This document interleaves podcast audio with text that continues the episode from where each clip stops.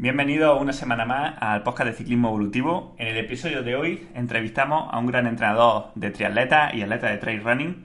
Hablamos de Seba Abril, de Hilando Fino, que además también tiene un podcast que os recomiendo que sigáis. Se llama Triatlón y otras drogas. Y en el episodio de hoy, pues le quiero preguntar a Seba que nos hable de, triatlón y ciclismo, pero especialmente para un público de ciclistas. O sea, qué podemos aprender los ciclistas de los triatletas, qué diferencias hay en el entrenamiento si es factible pasarse de un deporte a otro, de triatlón al ciclismo y viceversa. Y sobre todo que nos dé algunos consejos a la hora de empezar, pues si ahora en pretemporada queremos hacer natación, queremos hacer atletismo, pues si nos recomienda y cómo podemos hacer para hacerlo sin lesionarnos. Así que sin más, os dejo con la entrevista. Hoy tenemos de invitado en el podcast a Seba Abril Faura, de Hilando Fino. Hola, Seba. Hola, buenas, buenas Manu, ¿qué tal? Muy bien, encantado de tenerte en el podcast. Ya teníamos ganas de tener a, un entrenador de, de triatletas, porque la verdad que también hay mucha gente interesada en el tema. Y bueno, me gustaría empezar simplemente, pues, haciendo una breve descripción tuya para los que aún no te conozcan. Pues soy, como te he dicho, Seba Abril, soy licenciado en Ciencias de la Actividad Física y el Deporte, de, me licencié allí en, en tu tierra, en Granada, y, nada, y bueno, me dedico a, entrenar a, triatletas principalmente, aunque también entreno a algún ciclista y algún, alguna persona, de, sobre todo de, trail running, pero principalmente me enfoco en, en triatletas y en, y en trail runners para, bueno, para mi, mi, labor como entrenador. Y bueno, y luego aparte pues también intento divulgar, igual que haces tú, intento aportar lo máximo posible a través de, del podcasting y tengo un par de podcasts donde, pues donde, me, donde hago esa, esa labor divulgativa. Sí, el podcast de triatlón y otras drogas, ¿no? Y el otro que tiene es un daily, ¿no? Que, hablas cada día, de lunes a viernes. Sí, sí, exactamente. Tengo un podcast semanal que es Triatlón y otras drogas, como has dicho, que lo hago con, con Eduela, con un amigo compañero triatleta. Eh, y luego un Hilando Fino Daily, que es un podcast que hago todos los días eh, por las mañanas, de lunes a viernes, como has dicho, donde hablo también sobre triatlón, pero de una forma un poco más, más, dinámica, más noticias, más, eh, pues, más diaria, ¿no? Más de, noticias diarias, algo de entrenamiento también, y un poco pues intento pues, amenizar la mañana a la gente un poco.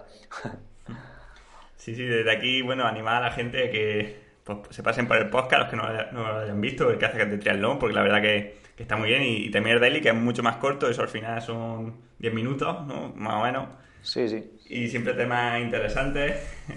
Pues bueno, de los podcasts que escuchas, el otro día escuché uno tuyo, ¿no? De qué, cosas no te habían enseñado en la universidad. Que estaba ah, también muy interesante. Exactamente, sí, sí, sí. Sí, en ocasiones pues salen... salen... Dime, dime. Sí, no digo que salen temas que en ocasiones a lo mejor no van 100% relacionados con, con, el deporte, bueno, sí, con el deporte siempre, pero no con el triatlón en particular. Y sí que, pues, no sé, a lo mejor hay gente, a ti a lo mejor ese episodio sí que te podría gustar, a lo mejor otra persona que no haya estudiado siquiera, pues no, no le gusta, pero bueno, al final, como es todos los días, pues hay, hay raciones para todo. Pues sí, sí, está muy bien, muy ameno además, se nota, Entonces está, está muy bien. Y bueno, ya si quieres, entramos en materia, vamos a intentar como de lo más generar allá cosas más específicas, ¿vale? Siempre intentando llevarlo al tema de, del ciclista, ¿no? Que yo entiendo que la gente que, escucha este podcast es más, pues eso, ciclistas, ¿no? Y ya los triatletas están escuchando el de podcast de triatlón y otras drogas. Sí, sí. Entonces, pues bueno, empezar un poco preguntándote, Seba, las diferencias que hay eh, en el entrenamiento de, un triatleta y un ciclista, ¿vale? Salvando lo, lo, obvio, ¿no? Que son tres deportes. ¿Qué diferencias hay?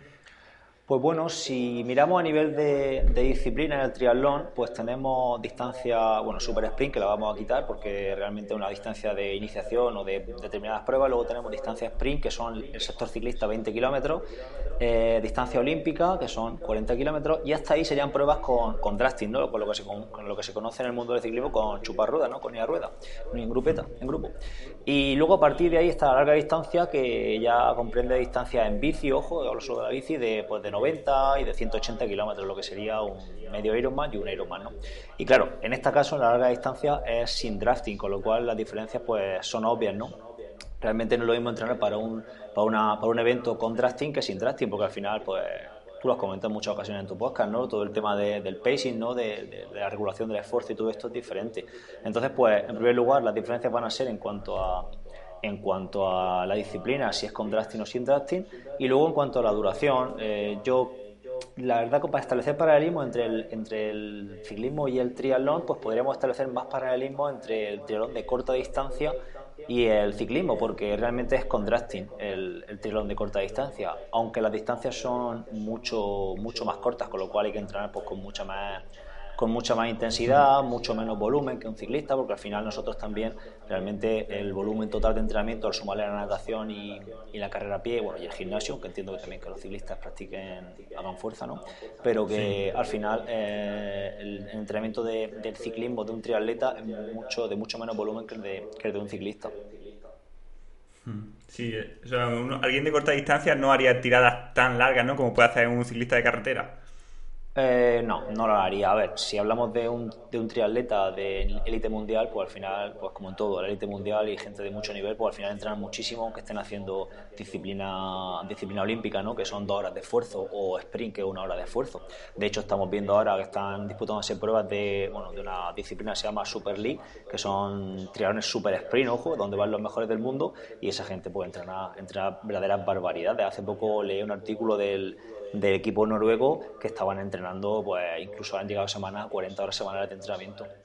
auténticas barbaridades. Entonces sí que entrenan mucho volumen también, pero claro, a nivel mundial. Eh, a nivel amateur de la gente que nos puede estar escuchando y bueno y, nosotros mismos, eh, pues claro, el, entrenamiento en, el ciclismo, pues en, en, triatlón de corta distancia, pues se hace con mucho menos volumen. Alguna salidita los fines de semana de, bueno, yo, no suelo meter más de tres horas a mis deportistas de, de corta simplemente una salida social de tres horas, pero más de eso no meto porque, eh, a no ser que me lo pida el deportista porque quiere, pero no, suelo meter más porque tampoco lo, veo necesario porque al final el volumen se, se complementa con las otras disciplinas también. Hmm. Luego lo que, por ejemplo, a mí me da la sensación cuando veo el triatlón de contrasting es que la, el segmento de bici no suele marcar una diferencia en el resultado, ¿no? Si sales bien de la natación, pues bueno, se coge el grupo y es muy difícil o muy mucha diferencia tiene que ser para que alguien se escape en solitario o se quede del grupo. Entonces, lo, lo tienes en cuenta ahora de los entrenamientos, de por ejemplo, siendo lo más importante quizá la, natación y la carrera, haces más, más, mucho más hincapié en la carrera aunque penaliza el ciclismo.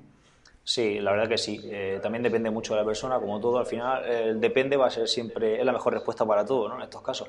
Pero sí, eh, sí que, sí que la bici, en este caso, eh, se le quita mucha importancia porque volvemos a lo mismo de antes. Estamos hablando de, en el caso que yo trabajo, deportistas prácticamente todos amateur. y entonces, claro, al final en, en, Murcia, que es donde más compite mi gente, son circuitos muy llanos, circuitos que algo técnicos quizá algunos, pero principalmente llanos y cualquier ciclista con poco nivel eh, puede permanecer en un grupo de ruedas sin, sin mayor problema. Tampoco la gente que, que, practica triatlón en bici son técnicamente unos eh, muy muy muy avanzada, con lo cual es sencillo es sencillo ir a rueda y el ciclismo pues resta mucha importancia. Entonces, pues salvo determinadas pruebas que son más duras, eh, para las cuales, bueno, pues al final mm, o la preparan muy específico a alguien o bien eh, pues va a la prueba con lo que lleves de entrenamiento y sobrevives como puedas. Pero principalmente mm, metemos mucha caña a la natación y a la carrera a pie por lo que tú has comentado, porque al final las características de, las propias pruebas pues son esas, son el, ir a rueda y, y luego también salvo algún ciclista que, algún, algún triatleta que diga, no, no, yo es que quiero mejorar en bici o lo planteemos así para, para poder romper la carrera en bici, pero es que es muy complicado, es que tienes que tener un nivel muy superior al resto para, para, para poder irte. Recuerdo el caso de, de, Rubén Ruzafa, que supongo que lo conocerás, de, sí, claro. sí, de, mountain bike, ¿no? que, bueno, que hubo unos años que, que estuvo en el triatlón de, de, corta distancia eh, a nivel de carretera, ¿vale? Porque es muy experto en, en Xterra, en, en triatlón de, bueno, de montaña, básicamente.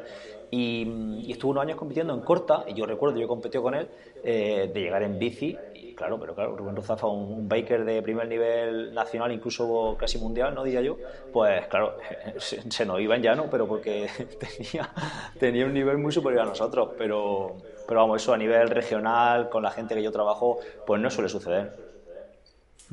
Sí, una cosa que me llama la atención, pues muchas veces cuando hablo con triatletas, los veo como entrenan, y es que le dan muchísima, muchísima más ponderancia a la bici respecto a los otros deportes. Ya no sé si es porque, pues bueno, la es más divertido o, o por qué, pero como que a lo mejor entrenan el 80% del tiempo en la bici, un poco de natación y un poco de carrera. ¿Tú crees que esto es un fallo, no? Yo creo que si, si lo que quieres es rendir, yo creo que es un fallo.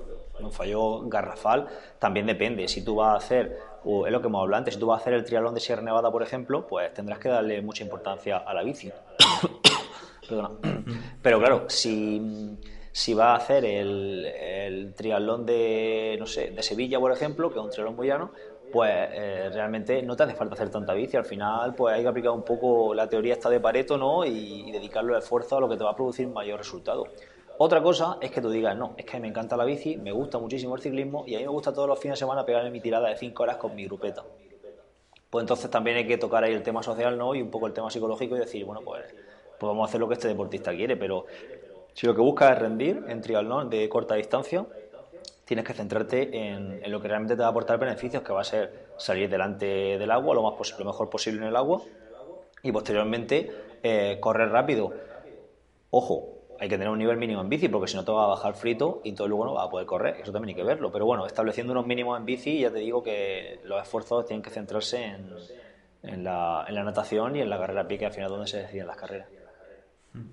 Luego hay otra diferencia ¿no? muy clara en el entrenamiento de un triatleta y un ciclista que es la doble sesión, ¿no? Eh, yo como, como entrenador de ciclista, pues claro, casi nunca vamos a poner dobles sesiones. Es muy extraño, no sé que un deportista pues tenga días que no puede entrenar y haya que meterlos con calzador, a lo mejor una sesión de gimnasio y otra de bici, pero claro, en el triatlón lo hacéis mucho, entonces, pues, ¿tú lo ves, lo ves correcto o, sería más, o crees que es mejor hacer las dos sesiones seguidas, por ejemplo, aunque hagamos dos deportes, atletismo y, y bici el mismo día, pero hacerlo seguido, o hacer una por la mañana y otra por la tarde? Pues yo hago las dos cosas, ¿vale? En cuanto con mi deportista hago las dos cosas. Si, por ejemplo, eh, quieres trabajar la carrera a pie con la fatiga de la bici, porque al final nosotros corremos, eh, los triatletas corren, eh, van a correr mm, con fatiga, pues lo interesante es correrla justo después. Otra cosa es que estés trabajando, por ejemplo, fuerza y y natación, por ejemplo. Entonces, ahí te interesa separar las sesiones para que ambas sesiones tengan, eh, pues el objetivo que quieras cumplir en cada una de las sesiones, pues se, lleve a cabo, ¿no? Entonces sí que tendrás que separar sesiones. Pero como norma general, pues va a depender de, lo que vayas buscando. Eh, en cuanto a, la natación, pues lo interesante va a ser trabajarla descansado, porque es un deporte muy técnico. En cuanto a la carrera a pie, pues si vas a trabajar una sesión eh, aislada, ¿no? Una sesión en la que tú quieres, no sé, por ejemplo, trabajar con subo máximo oxígeno, pues te va a interesar trabajarla sin fatiga. Y a lo mejor por la tarde puedes trabajar natación, una sesión más tranquila. Aunque de normal, en el triatlón incluso se hace al revés, ¿no? Primero sin nada. Pero claro, eh, el objetivo de, la sesión va a ser la que determine si te la trabajas sola, si la trabajas primero, si la trabajas después o si la trabajas en transición. ¿vale? Mm. Y en cuanto a lo que has comentado de del ciclismo, de, que los ciclistas no suelen doblar, yo creo que también se debe mm, en, mayor medida, bueno, que es un deporte evidentemente, pero por ejemplo en el, trail running, incluso los, atletas de trail de, alto rendimiento sí que doblan carrera a pie y es un deporte solo, pero claro, es un deporte mucho más lesivo que la bici. La bici te permite, ciclista puede hacer perfectamente 5 horas todos los días durante una semana y posiblemente no se lesione, pero claro, corriendo a pie eso no puede hacerlo. Entonces, mucha gente dobla también por ese, por ese pues ese factor, ¿vale? De las lesiones. Hmm. Sí, lo que sí da la sensación es que a nivel mental, a nivel orgánico, el entrenar, pues si entrenas muchos días, mañana y tarde, mañana y tarde, y, lo juntas además con trabajo, puedes entrar en un, o por lo menos desde fuera da la sensación de entrar en un estrés crónico donde no tienes realmente un momento de, relajación. En el ciclismo está muy claro, ¿no? Que entrenas y luego tienes unas horas donde recuperas, descansas, entras en estado parasimpático y dejas que, que todo el organismo se reponga de ese entrenamiento. A mí, claro, desde mi punto de vista como ciclista, me da la sensación de que si hiciese dobles sesiones me, agobiaría o entraría en sobreentrenamiento porque es como que tienes que estar todo el día rindiendo, ¿no? Por la mañana, por la tarde, ¿no? Eh, claro, al, pues final ¿me puedes dar algunos consejos sobre eso o cuál es tu opinión? Pues aquí la, cuestión yo sería más una cuestión organizativa, pienso yo. Y claro, en ocasiones si tú tienes trabajo, tienes familia y tienes que entrenar, pues quizá tienes que cambiar los objetivos a la hora de, de, plantear tu entrenamiento. En ocasiones también nos dejamos guiar mucho por lo que vemos en los medios de comunicación, en redes sociales, de gente que, pues, que tiene mucho tiempo eh, o que es funcionaria, a lo mejor como pueden ser bomberos, que hay muchos bomberos que son triatletas, entonces claro, esa gente pues, puede entrenar muchísimo porque tiene toda la disponibilidad diaria, pero eh, yo entreno mucha gente que, que trabaja mm, por la mañana y tiene la tarde libre, entonces en ese caso, si doblan, tiene que ser la sesión seguida, una con otra, Y, o bien tienen un turno partido, entonces pueden hacer una sesión fácil por la mañana antes de trabajar y luego por la tarde a lo mejor salir otra, pero, pero poco más. Perdona. Vale, y... Seba. Y... Sí, dime, sí, dime, dime. No, eh, simplemente eso, que entonces pues va a depender también del, del, del, trabajo y de la y de la persona y de la persona en sí, pero es lo que tú dices, el ciclista hace su sesión de, de bici y ya posteriormente ya solo tiene que pensar en descansar o en estar con su familia o en el trabajo hasta el día siguiente o viceversa si se entrena por la tarde, ¿no? Y la verdad que el entrenamiento en ese caso también yo pienso que es mucho más más fácil de organizar también para, para el entrenador, que en ese caso tú como entrenador seguro que podrás responder mejor a eso. Bueno, claro, hacer una sesión al día pues, es más fácil de organizar, pero claro, también eso a nivel deportivo creo que es más, es más fácil de realizar o por lo menos más, más relajado. Y eso, esa era mi, mi siguiente pregunta, lo que te quería pues, bueno, preguntar como entrenador de triatleta, ¿cuáles son las diferencias que encuentras entre trabajar con un triatleta y trabajar con un ciclista? O sea, ¿cuál te, pues, ¿cuál te cuesta más trabajo? ¿Qué, ¿Qué haces diferente con respecto a un ciclista, por ejemplo? Pues a mí, por ejemplo, un ciclista me, resulta bastante fácil entrenarlo, porque realmente es una disciplina solo, bueno, más el gimnasio, ¿vale? Entonces, a nivel organizativo, lo justo lo que hemos comentado anteriormente, es muy, para mí es muy sencillo, o un corredor, ¿vale? Pero claro, cuando te enfrentas a un triatleta, como has comentado, con un trabajo, con el handicap, de, este handicap entre comillas, de la familia, ¿no? A nivel de rendimiento, eh, y que tiene que entrenar tres disciplinas y cuatro, si contamos el gimnasio, pues claro, lo principal ahí, lo más, lo más complicado ahí es la organización de todo eso y que eso sea sostenible, porque claro, tú puedes organizar una semana y que, y que la haga, pero ahora, eh, si esa semana es muy estresante, ahora que, que se... A ver quién es que aguanta eh, nueve meses entrenando u ocho meses entrenando con ese nivel de estrés y de ir para un lado y para otro eh, corriendo a toda pastilla, ¿no? Pues claro, eh, para mí lo más, lo más complicado es la, organización. Entonces, pues para ello, pues intentamos pues, priorizar un segmento sobre otro, eh, un objetivo en un segmento sobre otro y un poco enfocar el entrenamiento a, un determinado objetivo que haga que, el resto baje un poquitín, porque si no es, prácticamente imposible. Entonces, lo más complicado yo diría que, que eso, que es la organización. Hmm. Sí, potencia unas cosas y, restas de otras, no queda otra. No se puede ser todo perfecto. Hmm. Exacto, porque si dices, bueno, vamos a entrenar mucho, venga, pues entrenar mucho es fácil, pero ahora, ¿cómo recuperas? Si es que somos prescriptores de, fatiga, ¿no? Al final hay que recuperar todo eso y hay que cuadrarlo bien para que una, unos deportes no, no, interfieran o interfieran lo menos posible sobre otros y unas capacidades interfieran lo menos posible sobre otras. Y beneficiarnos también de, pues del entrenamiento cruzado, que también es interesante y que los triatletas nos beneficiamos mucho de ello. Eso es, que si tú haces las series, por ejemplo, corriendo, no hace falta que luego hagas series también en bici y luego nadando, porque si no al final te juntas todos los días de la semana con series. Claro, claro, exactamente. Vale, perfecto. Eh, bueno, Seba, ¿tú crees que se puede pasar con éxito de triatlón al ciclismo? Por ejemplo, lo que este del saco veo que pasó Iván Raña, ¿no? Pasó del triatlón al ciclismo, luego del ciclismo al triatlón. ¿Crees que eso se puede hacer bien con éxito o no? Pues tenemos el, ejemplo de, Iván Raña. Lo que pasa es que, claro, eh, el, problema que tiene el triatlón en este caso es que eh, la natación es un deporte muy técnico y la natación es un deporte muy técnico que hay que practicarla desde pequeño, que es donde está la fase sensible para la adquisición de, pues, de toda la técnica y de las habilidades pues, propias de la natación. Entonces, en el caso de, Iván Raña, eh, no sé si era ciclista antes y pasó a, a triatleta o al revés, o era triatleta y pasó a, ciclista. Yo creo que fue al revés, ¿no? Que era, era triatleta, Iván, Iván ha sido triatleta siempre y ha pasado a practicar el ciclismo en el sacobeo, ¿no? ¿Te refería a eso? Sí, yo me acuerdo que hizo, hizo medalla en los Juegos Olímpicos, me parece, Iván eh, Raña, luego se pasó al ciclismo y luego ha vuelto al triatlón, ¿no? Sí, exactamente, exactamente. Tu pregunta iba por, por, por en relación a ser triatleta y pasarte al ciclismo, ¿verdad? Y, las dos, y viceversa también. Viceversa lo, veo más difícil, ¿no? Del ciclismo al triatlón lo veo más difícil. A, ver, lo fácil, lo, bueno, lo fácil, lo, lo, común es pasarse del ciclismo al triatlón, por, por mi experiencia. Lo común, no, no, no, no, lo, no, es que sea lo, mejor, pero lo común es que un ciclista que está hinchado ya de hacer bici diga, pues quiero probar otros deportes y quiero meterme en el triatlón. Para mí es lo común. Eh, pero claro, es lo que hemos comentado. Eh, la técnica de la natación pues va a ser un hándicap, entonces pues la y luego la, a, nivel, de movilidad de hombro y todo eso van muy limitados. Y luego para la carrera a pie, pues yo he entrenado eh, triatletas, ex ciclistas y bueno, la carrera a pie es un, es, un, problemón porque la posición en la bici es totalmente diferente a la que se tiene corriendo a pie. ¿vale? Entonces la, cadera ya, simplemente la cadera, que corriendo a pie hay que llevarla en, en anteversión, ya cuando vas a sentar la bici ya tiene una ligera retroversión, con lo cual el ciclista ya es muy común que corra sentado, como se suele decir, ¿vale? Suelen ir también bastante, con una actitud bastante cifótica, corriendo a pie, cuando hay que llevar la contraria, eh, tienen suelen tener una pisada como muy, hablando vulgarmente, muy aplomada, poco reactiva, porque realmente el ciclismo no es un deporte reactivo en cuanto a, la contracción muscular, a diferencia de, la carrera a pie, ¿no? Entonces, pues tiene una serie de hándicaps que, que, hay que trabajarlos mucho, trabajar mucha fuerza, mucha, mucha movilidad también con los ciclistas para que pasen al triatlón y puedan pues en primer lugar no tener lesiones y en segundo lugar pues empezar a, a rendir, ¿no? Y bueno, y en el caso de al revés de, del triatlón al ciclismo, pues el ciclismo, pues una vez que ya dominas la técnica, pues al final es dar pedales, si es que no tiene más, ¿no? Al final es un deporte que es relativamente sencillo en ese, en ese caso.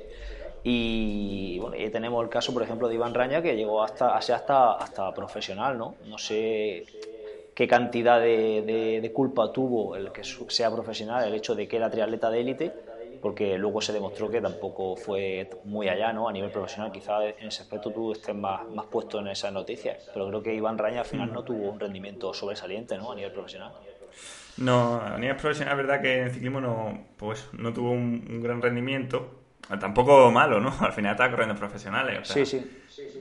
Pero bueno, sí, también los, los Brownlee, ¿no? Que han corrido algunas carreras por ahí por por Valencia estas sociales y ganaron, llegaban solos, o sea que, sí, incluso, incluso el caso de, de, Javi Gómez Noya, que actualmente pues el mejor triatleta que tenemos, casi el mejor, no sé, estaba Mario Mola también por ahí, pero bueno, eh, Javi Gómez Noya posiblemente sea el mejor triatleta de la historia del triatlón, que ha corrido... Eh, ay, ahora se me ha olvidado el nombre del trofeo este que se corren aficionados por ahí por el norte, que es tan importante, ¿es Valenciaga? Valenciano. Puede ser, pero no me suena que no ya. Yo, creo que no eh, puede correr ya, es mayor de 26 años. Sí, ah, no, pues entonces fue otro trofeo que era súper importante a nivel, a nivel amateur, ¿no? En ciclismo y quedó entre, entre los. Bueno, llegó con el grupo de cabeza, eh, escapado y no disputó el sprint por no, por no meterse en esa guerra. Pero no, no recuerdo ahora el, la prueba que fue, pero recuerdo que fue una prueba súper prestigiosa a nivel de ciclismo. Entonces, claro, un triatleta del nivel mundial que tiene Javier Gómez Noya, pues en ciclismo pues funciona bien siempre está también siempre el eterno debate ese de que, a, mí, a mí la verdad que no me gusta y no creo que tenga mucho sentido de eh, si el mejor triatleta en, de larga distancia compitiera en una Chrono Air Tour le ganaría a Tom Dumoulin ¿sabes? en fin, un poco un debate que no, no le encuentro mucho sentido porque no, bueno, no creo que le gane a, un buen contrarrelojista de, de, clase mundial en la vida. Sí, claro, esos niveles no creo quizás ni que, ni que terminase el tour, la verdad. No, se suelen comparar, se no, claro, se suelen comparar peras con manzanas, pienso yo. Hmm. Entonces, claro, escoge un Ironman que a lo mejor hubo, o un half que hubo mucho tiempo el viento de, culo y escogen la velocidad media y entonces la comparan con la velocidad media de, la crono de este año, por ejemplo, de, del Tour de Francia de, de Po, ¿no? La que, la que ganó a la Philippe. Y, entonces sacan y te sacan la media y dicen que podría haberle ganado a la Filipa y digo, sí, claro. Hombre, entre comillas. La crono de póker con dos puertos ahí. Claro, y, luego, y luego el, el, esfuerzo que traía la gente del Tour de Francia para correr esa, esa en fin, son bueno, son comparaciones que yo creo que no tienen mucho sentido, que bueno. Sí, es lo que dices, que al final lo, lo común es o sea, a nivel aficionado, pasarse de, ciclismo al triatlón, pero eso suele ser lo, peor, ¿no? O sea, es mucho más fácil empezar haciéndolo todo, ¿no? Un chaval joven que empiece en el triatlón y luego se pase al ciclismo, también el caso de qué pasó con Astro. O Ruzafa, que hemos dicho antes, que es verdad que corría a pie de siempre en las pretemporadas, también incluso hizo algo de running, y luego, bueno, se pasó al triatlón, pero ya llevaba su bagaje, no había dejado de correr. Si yo me pongo a hacer triatlón, me lesiono en un mes. Claro, es que hay muchos ciclistas que, que en pretemporada utilizan la natación como, pues como forma de hacer, ¿no? de hacer base, de hacer un entrenamiento mm. más, más, multilateral. ¿no? Entonces, claro, eh, por ejemplo, Astron, Astron eh, en pretemporada se ve que nadaba, yo estuve leyendo, yo leí el libro, su libro y se ve que en, pretemporada nadaba muchísimo. Entonces, claro, luego se met, pasa al triatlón y ya tiene un nivel en natación que eso es como montar en bici, una vez que aprendes ya no se te olvida. Luego tienes que desarrollarlo a nivel fisiológico, pero, pero una vez que aprendes a nadar desde pequeño y en pretemporada en, ciclismo, pues al final, o el caso de Rubén Ruzafa mismamente, había corrido y nadando tampoco se defendía mal. Pues luego te pasa al triatlón y ya lleva una base sobre, la que, sobre la que desarrollar eso. Mm. Sí, al hilo de esto, eh, ¿tú crees, ves recomendable que, que eso, que los ciclistas, eh, bueno, en cualquier momento, sobre todo en la pretemporada, pues realicen natación, realicen carrera a pie, ¿no? Un poco los deportes de triatlón. Pues eh, yo creo que va a depender mucho del tipo de, ciclista que sea. Si es un ciclista que no, que no ha hecho nunca natación, yo no considero que tenga que nadar. De hecho, la natación creo que es un deporte que, está, se, ha puesto en un pedestal por, por todo el colectivo médico y porque siempre te duele la espalda, pues nada, como que nada, pero esa, persona sabe nadar. Si es que si no sabe nadar, el, el agua sufre, es que mm, va hundiéndote, eh, hacer la respiración tienes que controlarla muy bien, la técnica es muy complicada si no sabes, te cuesta muchísimo nadar. Entonces un ciclista que no sabe nadar, meterlo en pretemporada nadar, pues a lo mejor no es lo más interesante. Eh, entonces, pues yo, si el triatlet, si, perdón, si el ciclista eh, sabe nadar o nada de pequeño, tiene una técnica decente, no tiene por qué nadar muy bien, pero yo creo que sí que es muy interesante, ¿vale? Por todo lo que hemos, lo que he comentado antes del desarrollo multilateral, de trabajar otras capacidades y al final trabajar otras cosas para compensar igual que, igual que la carrera a pie, pero si un ciclista no sabe correr a pie o no sabe nadar, meterlo a hacer natación o hacer carrera a pie, pues quizá no sea, yo bajo mi punto de vista, yo creo que no es lo más interesante. Hmm, sí, también porque la natación es un deporte sin impacto, igual que el ciclismo, entonces si lo que quieres es fortalecer la masa ósea o la, masa... Exacto, exactamente. Luego el tema de la densidad mineral, mineral ósea, que si no tiene impacto, de hecho hay muchos nadadores que, que han sufrido posteriormente problemas de huesos porque no, porque no tenían densidad mineral ósea, porque al final no tiene impacto y el ciclismo, pues, sucede como tú comentas, lo mismo, claro. Hmm. Pues sí, además que eso, eh, al final pasamos poco tiempo en la piscina, ¿no? Quizá para un ciclista que pasa horas y horas en la bici, horas y horas andando, si, si se hace senderismo, el hacer 30 minutos de piscina no sea un estímulo, ¿no? Tampoco lo, suficientemente fuerte. Claro, luego eh, lo que comenta, el tema del senderismo sí que lo veo muy interesante para un ciclista lo que has comentado. Y correr a pie al final es más sencillo que, la natación porque al final eh, nacemos y cuando echamos a andar lo mismo que hacemos es corretear, ¿no? Entonces al final es algo que casi todo el mundo sabe. Pero la natación al final, meterte media hora eh, al, agua sin saber la técnica, sin, sin, saber bien aplicar la, fuerza en el agua, llevando las piernas hundidas ¿vale? Yo en ocasiones he tenido ciclistas que han querido que le hemos metido natación, pero le hemos, hemos metido adaptaciones como nado con aletas, como, como meter mucho pull boy para llevar una posición un poco más correcta y trabajar en el agua, pero, pero sin que sea un padecimiento para ellos, porque al final psicológicamente también es, más, es, muy complicado estar en la piscina, ver que no avanzas y tirarte media hora para hacer 300 metros. Hmm. Y el tema de la carrera a pie, como hemos dicho, porque esto es un caballo de batalla, ya que muchas veces pues intentamos empezar a correr los ciclistas cuando ya llevamos tiempo sin hacerlo, o sea, cuando ya tenemos una edad o, o simplemente que, llevamos ya tiempo sin correr, porque sabes que, los ciclistas, pues mm, cuando están en temporada, prácticamente el único deporte que hacemos es, ciclismo, ¿no? Entonces empezamos y, y, es muy fácil, ¿no? Lesionarnos. Entonces, ¿qué consejos nos darías? Pues para no lesionarnos, ¿qué progresión deberíamos llevas con el entrenamiento o si crees que no deberíamos hacerlo directamente. Eh, en pretemporada me refiero a correr, no, no senderismo, sino correr. Pues mm, yo como te he dicho antes, eh, creo que correr sabe todo el mundo, ahora correr bien ya es más complicado, pero correr sabe todo el mundo por el hecho de que nosotros nos desplazamos en vive de estación ¿no? y en, un momento u otro de nuestra vida, aunque sea para coger el autobús, hemos corrido algo, entonces quieres que no, algo, algo, algo más fácil que nadar es, es ¿no? Eh, yo empezaría haciendo fuerza, ¿no? Trabajando bien la fuerza, intentando fortalecer bien eh, ligamentos, tendones, eh, músculos, ¿vale? Toda la, articulación principalmente de tobillo, cadera, rodilla y cadera, pues sufren mucho corriendo a pie. Al final el impacto es mucho mayor en cada, en cada zancada que, que cuando estamos, estamos mm, parados, ¿no? O vamos caminando, básicamente. Entonces, como consejo sería trabajar fuerza, empezar poco a poco, que nadie, claro, el ciclista es muy de, hacer horas, horas y horas de volumen. Un ciclista salir a hacer 40 minutos, eso no, no existe como no sea el rodillo. Entonces, en carrera a pie, correr 30 minutos si no has corrido nunca, ya es bastante, de hecho, es demasiado. Entonces, ya me parece mucho. Claro, entonces, en primer lugar, también hay que cambiar la mentalidad. Es decir, a ver, en carrera a pie es un deporte diferente, hay que cambiar de, el volumen. El volumen es mucho menor. Eh, correr 30 minutos es demasiado, entonces pues hay que empezar muy poco a poco. Los cacos puede ser muy interesante de meter. Los cacos sería eh, caminar, correr, ¿no? Decir, bueno, pues hago un hmm. tramo trotando y un tramo eh, andando.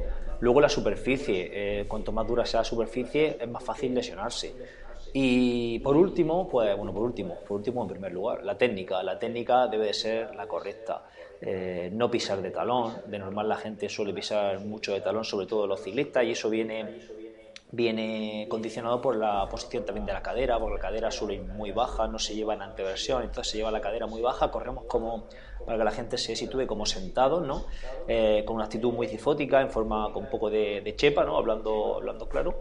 Y, eso hace pues, que la pisada sea, sea muy adelantada y, perdón, muy retrasada, que diga, de talón, ¿vale? Y entonces eso hace que, pues, mm. los impactos se generen hacia arriba, hacia la, hacia la rodilla, la cadera y, al final la columna vertebral. Entonces no es difícil ver ciclistas que les duele la espalda cuando, cuando practican carrera a pie y en ocasiones puede ser por esto, no quiero decir que sea siempre por esto, pero, pero puede ser una de las causas.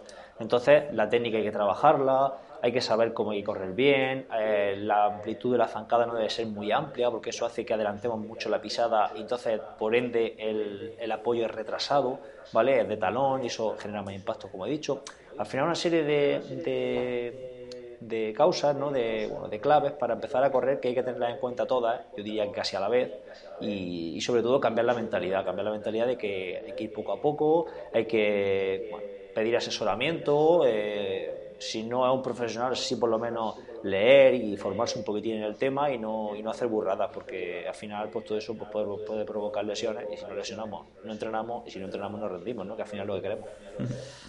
Pues sí, muchas veces también es lo típico, ¿no? Alguien que se va de vacaciones 10 días sin bici o dos semanas y la típica pregunta, Manu, ¿puedo salir a correr, ¿no? A cambio de, hacer bici. claro. ¿Qué, respuesta le daríamos? Pues yo, la verdad que hay en esos casos, a mí me pasado alguna vez, pero eh, yo le diría búscate un gimnasio, búscate aunque sea una bicicleta de spinning cerca y, salva la semana como pueda antes que salir a correr, o por lo menos salir a andar. Salir a andar quizá sí que podía ser interesante por el hecho de no, permanecer parado, ¿no? Pero, pero salir a correr es que al final tienes que pasar el purgatorio al principio de, empezar a correr y, no, no, yo, no le encuentro mucho sentido en ese caso. Le diría que se busca. No, crees que vas a mantener y, es que no, lo único que va a hacer es reventarte los músculos, eh, tener mucho riesgo de lesión y que luego al final vuelvas casi, casi peor si no vuelves lesionado, porque si lo haces bien tienes que empezar pues Dinos tú una progresión, pero yo creo que no, uno empezar a lo mejor por, por 10 minutos. claro, muy poco, muy poco. Si no has corrido nunca, yo empezaría por muy poco, quizá a lo mejor haciendo, imagínate, 20 minutos haciendo bloques de 5 minutos, un minuto trotando, 4 minutos, 4 minutos andando, algo así, algo que sea que tú, tú termines y digas, si es que no he hecho nada, vale, pues no pasa nada, pues mañana otra vez. Entonces sería pequeñas, pequeñas dosis, ¿no? Eh, varias veces a la semana eh, y eso durante varias semanas, ¿no? Que, hagan ese, efecto vacuna, ¿no? De, ir poco a poco adaptándote, ¿no? Que haya adaptación y que haya progresión en los esfuerzos y no, y no intentar abarcar más de lo que se puede. Pero como te digo, eh, una progresión puede ser esa, por ejemplo, 20 minutos haciendo un minuto trote suave, 4 mm, minutos andando y de ahí vamos subiendo 20, 25 minutos, 30 y luego podemos por ejemplo, subir el tramo de correr a pie y bajar el de, el de, andar. Pero vamos, eso es una progresión bastante lógica que cualquiera podría más o menos ir, realizándola, pero que sobre todo es el concepto general de que hay que ir muy poco a poco, de que hay que fijarse la técnica, de que hay que fortalecer muy bien los tobillos, las rodillas, ¿vale? Y, y, de, cambiar la mentalidad de, que hay que cumplir esos principios del entrenamiento con el principio de, progresión. Eso, a mí me gusta, personalmente me gusta mucho correr, pero claro, es que lo que decimos, si tienes que empezar así, haciendo un, pues cuatro minutos al final de carrera en 20 minutos, si tú lo metes en un ciclista, es que aunque, aunque trabajes los tres meses de pretemporada, vas a llegar a correr como mucho el de que más, ¿no? Media hora, 40 minutos. Entonces, quizás no es, es un poco complejo, ¿no? De meterlo en, el programa, en la pretemporada de un ciclista, por, por eso, sobre todo en alguien que lo haya parado, ¿no? Claro, eh, luego a lo mejor para un ciclista eh, podrías mm, meter otro, otros deportes como, bueno, supongo que eso sí que lo metí bastante los entrenadores de ciclismo, como el caminar por montaña, que al final es algo que, que trabaja en la fuerza, al final también está trabajando mucho a nivel articular, se están fortaleciendo las articulaciones, los músculos, y sí que permite meter volumen y que el ciclista también piense o note que está entrenando. Y si quieres meter carrera a pie, pues a lo mejor puede, porque quiere, porque quiere empezar a correr, se puede incluir incluso con a la vez que el entrenamiento de, bici. ¿no? Si hace un día 20 minutos haciendo los cascos que hemos comentado anteriormente, ese día puede hacer algo más, lo puede meter como un calentamiento antes de hacer fuerza, por ejemplo. Hmm. ¿Vale? Que no es necesario hacer solo eso ese día. Claro, hombre, eso, el senderismo, sobre todo si tienes mucho tiempo por montaña, es lo ideal pero eh, mucha gente, pues, porque no tiene tiempo, solo tienen un día libre, a lo mejor entre el fin de semana, y uf, dices, el día libre igual quiero salir con la bici, o... Claro, sabes que, que la, la, gente que trabaja, eso es más complicado, entonces, por eso mucha gente me pide de, de hacer running, pero claro, gente que no ha corrido nunca y, y al final acaban, si, si empiezan a correr, acabarían lesionados también. Claro, claro. De hecho, pues, ha hablado bastante de la técnica, ¿no? De, pues, de la pisada, de la frecuencia de zancada. ¿Cómo ves para un ciclista que no, has, que no suele correr nunca que, que se presupone que la técnica no va a ser buena? ¿Cómo ves empezar con una minimalista? Buf, pues esto es un tema que daría para, para, bueno, hay libros enteros de eso, ¿no? Para varios programas, sí, sí, sí bueno, sí. algo... Aquí... Eh, pues, simplemente tu opinión. Sí, no, mi opinión es que yo no lo vería... A ver, es que mm, yo tuve un profesor en la, en la universidad de, de biomecánica de equipamiento y me acuerdo que decía que, que estamos, que, que, corríamos entre algodones, refiriéndose a la, entonces estaba la moda de las zapatillas pronadoras con un exceso de, con un refuerzo interno para, para evitar la pronación del pie, cuando pues, se ha visto que eso es lo interesante, que el pie prone, ¿no? Para, para amortiguar. Eh, bueno, pues las marcas al final han hecho ahí su, su agosto en ese sentido, en el, en el sentido de de condicionarnos y de obligarnos prácticamente a comprar zapatillas, unas para competir, otras para entrenar. Yo hoy día tengo unas zapatillas para todo, prácticamente. Eh, entonces, eh, referente a tu pregunta, yo, eh, y esto que nadie lo coja a pie juntillas, no lo vería del todo mal. Si lo hacemos con, con progresividad, otra vez, y me repito. Por ejemplo, tú puedes tener tus zapatillas minimalistas y dices, bueno, pues voy a empezar eh, y hago la progresión que hemos hecho antes y el minuto ese trotando lo voy a hacer en un campo de fútbol, en el césped. Y voy a hacer el minuto trotando o incluso descalzo. Y luego voy a hacer el tramo andando eh, igualmente, ¿vale? Pero tiene en cuenta que lo va a hacer en otra superficie, no te va a ir a un paseo marítimo con adoquines a hacer el tramo de, de carrera a pie, pero se sabe que, que, descalzo o con zapatilla minimalista o, no iba a decir con troz cero, pero con troz cero también puede ser con un taco de suela de 3 centímetros, entonces tampoco tiene minimalismo, ¿vale? Con lo que tú has preguntado. Eh, se sabe que hay una serie de adaptaciones que el pie ya de por sí eh, y, y, y, bueno, y la pierna también, lo que es toda la, la, parte inferior de, del cuerpo, ¿no? el tren inferior, pues produce una serie de adaptaciones con el fin de, de evitar que, que, suframos, que suframos lesiones. La zancada se acorta, la, pisada se adelanta en cuanto a su apoyo a la zona del metatarso. Entonces, van a, luego los mecanismos amortiguadores propios de, del cuerpo pues se activan, ¿no? esa, esa, amortiguación, como he dicho, de la pronación, con la, con la pronación del pie, que al final son mecanismos que tenemos nosotros, porque nosotros siempre hemos ido descalzos. Tú hablas mucho de, de, evolución y en tu podcast, ¿no? Y de, y de nuestra evolución como especie. Nosotros siempre hemos andado descalzos. ¿Vale? No, no, hemos necesitado nunca. Y no nos lesionábamos. Y no nos lesionábamos, claro. De hecho, el que se lesionaba posiblemente se lo comía el tigre de dientes de sable, ¿no? Entonces, claro, entonces, sí, sí. entonces mmm, eh, estamos preparados realmente, eh, bueno, estamos preparados para ello, pero claro, eh, desde que hemos nacido, pues nos han puesto unas zapatillas. Entonces, mi opinión al respecto, yo de hecho me he comprado una, una marca que se llama Merrell, que, que son minimalistas y suelo correr con ellas. Pero, Esas son las que tengo yo también. Claro, pero con, con, con, cabeza, con cabeza, porque yo llego a correr una hora con ellas, pero pero duelen al final las articulaciones y tal cuando ya terminas, porque estamos acostumbrados a correr de forma diferente. Entonces, eh, para, yo diría que incluso para empezar a correr, un, un, ciclista que todavía, por así decirlo, tiene la técnica eh, virgen de correr a pie, que no sabe muy bien cómo correr, incluso mejor que para una persona que ya lleva mucho tiempo. Tú coges a una persona que lleva corriendo a pie eh, años y que corre mal, que está pasada de peso y demás, y, yo veo peor meterle una minimalista a esa persona que a lo mejor un ciclista que está delgado, pesa poco, incluso a lo mejor ha trabajado fuerza, se ha preparado bien las temporadas anteriores, ¿vale? Entonces, eh, al final, si hace su buen entrenamiento de fuerza y se mete las minimalistas, a lo mejor sufre menos que, la, que el otro caso anterior. Sí, tiene sentido porque al final con las minimalistas es que es prácticamente imposible, ¿no? Por ejemplo, caer de talón, vamos, lo tienes que hacer a caso hecho. Sí, te haces daño, te, te haces daño, claro, claro. Claro, es como que el, te sale solo, ¿no? Es lógico, pero no va a pisar. Es que si, si caes de talón con una minimalista te retumba hasta los dientes. Claro, y lo interesante en, cuanto a la técnica de carrera pie, para los que nos están escuchando, ya más que pisar de, de metatarso, de talón, porque hay mucha gente que pisa un poco más retrasado, un poco más de talón, pero lo importante es el apoyo del pie con respecto al, con respecto al cuerpo. Es decir, que no se produzca adelantado con respecto al centro de gravedad el apoyo del pie. Se produce un poquitín adelantado, pero la propia inercia del cuerpo corriendo hace que enseguida ya el centro de gravedad sobrepase ese, ese punto de apoyo. Pero si pisan muy adelantado, ¿vale? Yo he visto gente que pisa muy adelantado y de metatarso, pero entonces al final está generando una fuerza hacia atrás. Tampoco tiene sentido. Lo interesante es pisar cerca del centro de gravedad y, y de medio pie, pero que si pisas de talón tampoco, o más una pisada más talonadora, tampoco es un gran problema, porque estás pisando debajo del centro de gravedad. ¿Vale? Vale, vale. Vale, pues y bueno, ya para, para despedirnos, quizás te lanzo una pregunta interesante y es, ¿qué debemos aprender los ciclistas de los triatletas? Buf, eh, no creo que me estén escuchando muchos triatletas, eh, que no aprendan nada. no, bueno, sí. Yo creo que al, ciclismo ha llegado, han llegado muchas, muchas cosas. No sé si te refieres a nivel de a nivel general o, Sí, de todo, de entrenamiento, de actitud, de... o que no debemos aprender también.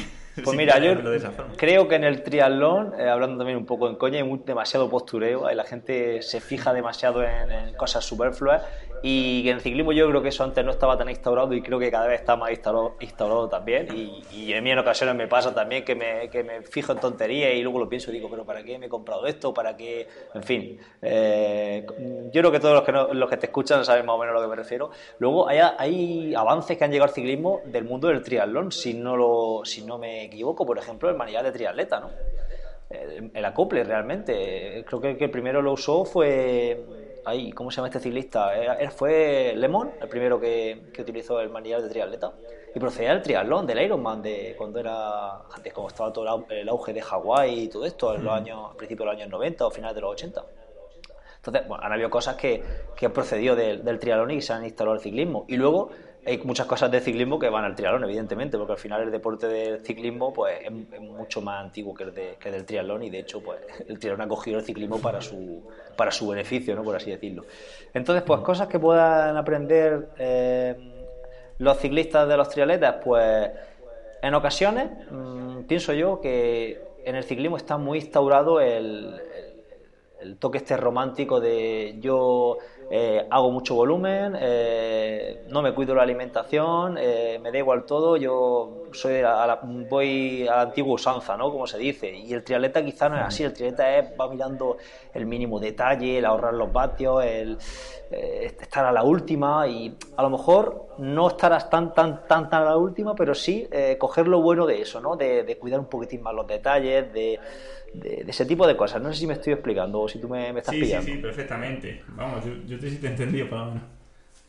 Es decir, el triatleta se preocupa mucho, para mí en exceso, de algunas, de algunas cosas que podemos denominar tonterías y, y quizá el ciclista o el ciclista medio, luego habrá ciclistas que no, vaya, no se preocupan, no se preocupan de nada. Y está muy instaurado en el, en el mundo del ciclismo, pues el típico, eh, no sé, preparador de toda la vida que se basa en meter muchas horas de entrenamiento, por ejemplo, cuando a lo mejor se sabe que no hace falta meter tantas horas, o, no sé, ese tipo de cosas. Eh, algunas, mm. nociones de, Sí, hay muchos, en el ciclismo, sobre todo de competición, hay muchos como mitos que están ahí siempre en plan que, que dicen, pero esto por qué, ¿no?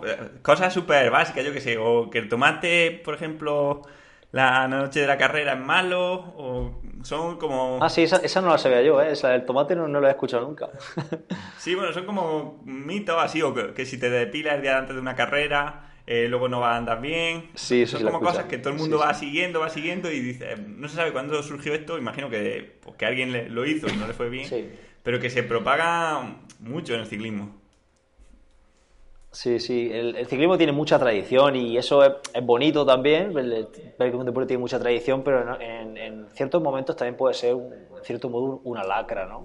Yo creo que el tema de la alimentación, por ejemplo, en el ciclismo, el tema de, comer mucho, mucho, mucha pasta y básicamente basarse la alimentación de un ciclista en la pasta, que, que, hemos visto en el ciclismo profesional, yo creo que eso ya va cambiando.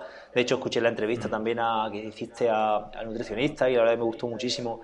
Y, que todas esas cosas ya van cambiando, ya lo de la periodización nutricional y todas esas cosas, entonces no sé, no, antiguamente no sé, no, no había nada de esto y todo el mundo era con mucha pasta, mucha pasta, ¿no? Sí, muchos kilómetros y mucha pasta, eso. Y muchos, exacto, entonces pues... Eh, en fin, pues ese tipo de cosas. Eh, estar un poquitín más a la última en cuanto a, a lo mejor tecnología y en cuanto a control del entrenamiento, aunque ya entiendo que en el ciclismo también hay muchísima gente que esto le, presta mucha atención. Hmm.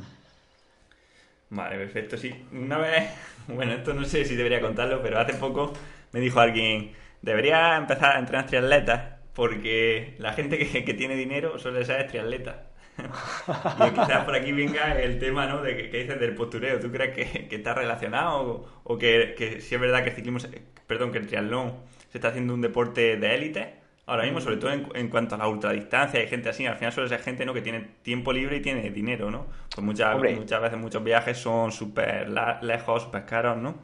Sí, hombre, si hablamos de Hawái, de lo que es la meca del triatlón, que es Hawái, ¿no? El Ironman de Hawái que se disputa precisamente dentro de poco, el 12 de octubre. Y claro, el que vaya a Hawái, para empezar, tiene que tener pasta, porque el viaje te cuesta nada más que ir, la inscripción y estar allí, pues del orden de 6-7 mil euros. Pero para ir a Hawái también hay que clasificarse, con lo cual eh, clasificarse para Hawái es muy complicado en cualquier grupo de edad, es muy complicado. Al final hay que pasar una criba importante. Entonces, eh, si hablamos de ese Ironman, pues sí que es un poco élite en cuanto a tanto a rendimiento como a, como a nivel económico. Eh, luego, si, ya hablamos de a nivel popular aquí a nivel nacional y tal, el triatlón está, vamos, puede cualquiera, es relativamente barato. Si el problema de esto es la necesidad que nos crean eh, pues las marcas, incluso algunos programas de podcast, que en ocasiones hablamos de demasiado de material también y creamos falsas necesidades a la gente, eh, pero realmente ya tiene que, tiene que ser cada triatleta y cada ciclista también el que sepa lo que necesite y lo que no. Yo el otro día hablaba de las roldanas, estas cerámicas, que, bueno, 500 euros eh, y, realmente el beneficio que se consigue es relativamente poco para un deportista amateur. Pues ese tipo de cosas, ese tipo de detalles, pues yo creo que son los que, los que pueden sobrar. Y, y el triatlón es un deporte barato. Es un deporte barato si tenemos los pies en el suelo. Ahora, si no, puede ser súper caro. Pero igual que el ciclismo, igual que cualquier deporte que, porque, que tenga un material como, como es la bici. Al final, si te pones con, con tonterías con la bici, pues te puedes gastar lo que quieras. Sí, sí, claro. Sin más era simplemente ese comentario que me llegó. Sí, sí. No, no, yo, también lo, lo, escucho yo también. Eso es algo, es algo muy extendido, que, que sí que las triatletas son, entre comillas, muy, muy pijeras y que, y que nos gusta tener lo último y, en fin. Sí, la verdad que sí se ha escuchado. Sí, sí, pero es lo que dices, en ciclismo igual, al final ahora con... Bueno, que en fin, eso daría para otro programa, ¿no? Pero con el surgimiento de los influencers y todo, pues ya eh, la publicidad está cogiendo todas unas dimensiones muy, muy grandes, ¿no? Claro. Vale, Sebas, pues ha sido un placer, la verdad, la entrevista. Yo, yo he aprendido bastante, o sea, me ha gustado, me ha gustado tenerte. Ah, un placer, Así que, pues darte las gracias y, y nada, que seas bienvenido en, en próximos episodios, si, quieres volver. Y nada, que la gente, ¿no? Que, que te escuchen en el, en el programa de Triatlón y otras drogas que estás con otro amigo y, y también son episodios súper interesantes, especialmente para triatletas, ¿no? Sí, sí, pues nada, pues si alguien quiere escuchar, que nos escuche ahí, y darte las gracias ahí también por invitarme y, nada, y que yo también te escucho y, que me gusta más el ciclismo que el triatlón, que lo sepa tu gente. a mí realmente me gusta más el ciclismo que el triatlón, que pasa que el triatlón también me gusta y lo practico, pero yo de pequeño quería ser ciclista profesional, aunque no, no entrenaba para ello, pero bueno, la ilusión de un crío sin, sin poner medio para ello, pero bueno. bueno, también te, te tengo que dar la gracia que se me olvidaba porque al final fue en parte gracias a ti por lo que me lancé yo a hacer podcast. O sea, ¿Ah, sí? Es una cosa que tenía en mente, pero que como que veía muy difícil, muy lejana. Y bueno, en un programa que tú hiciste, pues leyendo parte de un artículo que yo había hecho, ¿no? De, de las emociones en el rendimiento. Sí. Y ya, pues, me dio gusto. Y digo, si es que, claro, digo, si yo escucho siempre podcast y me gusta, yo tengo que tener uno. Y, y tú me ayudaste, me, pues me ayudaste en todo lo que pudiste, me dijiste cómo grabarlo me dijiste pues todo, cómo hacerlo, que te llamase si tienes alguna duda y bueno, o sea, fue, tu, ayuda fue importantísima, o sea que, que, muchas gracias, porque bueno, toda parte de, que yo tenga un podcast en parte es culpa tuya. Nada, de nada, y ya está. Si esto realmente hacer un podcast es relativamente sencillo, lo complicado es mantenerlo y aportar contenido de calidad, y realmente tú ya lo, lo haces. La parte técnica ya es un poco eh, saber cómo hacerlo e ir mejorándola, y lo demás ya son es trabajo y ganas realmente. Pues nada, Seba, muchas gracias y nos vemos en la próxima. Venga, gracias a ti. Hasta luego.